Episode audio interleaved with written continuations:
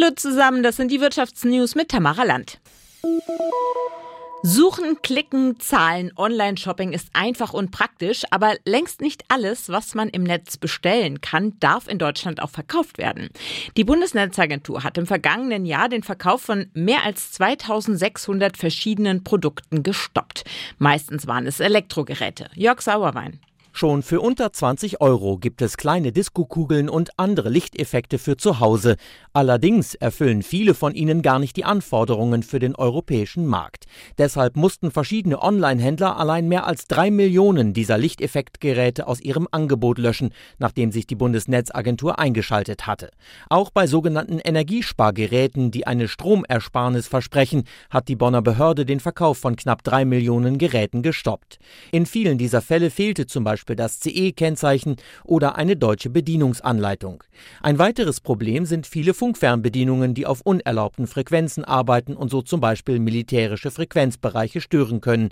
Die Netzagentur empfiehlt, Käufer sollten unter anderem auf das CE-Kennzeichen achten und auch bei auffällig günstigen Angeboten misstrauisch werden. Lebensmittel, Energie, technische Geräte, alles ist ja viel zu teuer. Aber immerhin, der Preisdruck in Europa nimmt ab. In den Ländern, in denen mit dem Euro gezahlt wird, ist die Inflation im Januar zurückgegangen. Die Verbraucherpreise stiegen im Vergleich zum Vormonat um 8,5 Prozent. Im Dezember hatte die Inflation noch bei 9,2 Prozent gelegen. Eine Sache, die gerade billiger wird, ist Butter. Die Discounter Aldi und Norma und auch die Kette Kaufland haben ihre Preise für das Pfund Butter gesenkt. Es kostet jetzt 40 Cent weniger. Edeka will nachziehen und auch mit dem Butterpreis runtergehen. Janina Schreiber aus der SWR-Redaktion Umwelt und Ernährung zu der Frage, warum Butter jetzt günstiger wird. Die Trendindikatoren für die Milchpreise zeigen steil nach unten. Das meldet das Institut für Ernährungswirtschaft in Kiel.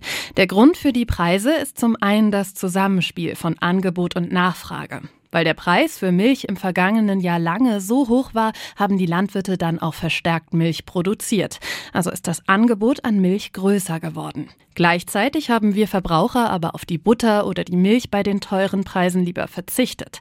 Auch die Lockdowns in China haben die weltweiten Milchexporte gedrosselt.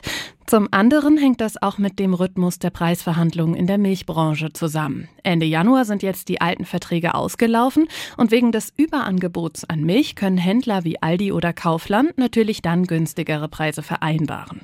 Und wir Verbraucher bemerken das dann am gesunkenen Butterpreis. Mehr Nutzer, aber rote Zahlen. Die Foto-App Snapchat schwächelt. Im vergangenen Quartal hat der Mutterkonzern Snap einen Verlust von rund 288 Millionen Dollar gemacht. Im Jahr davor verbuchte das Unternehmen noch einen Millionengewinn.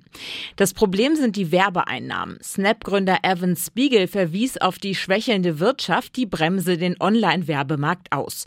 Außerdem machen die Privatsphäre-Regeln von Apple Snapchat zu schaffen. App-Entwickler müssen Nutzer um Erlaubnis fragen, wenn sie deren Daten weitergeben wollen, um personalisierte Werbung zu ermöglichen. Viele Nutzer lehnen das laut Snap aber ab. Dadurch werde die Werbung weniger effizient. Das waren die Wirtschaftsnews für euch zusammengestellt vom SWR. Hier kriegt ihr zweimal am Tag die wichtigsten Infos und sonntags beantworten wir eure Fragen.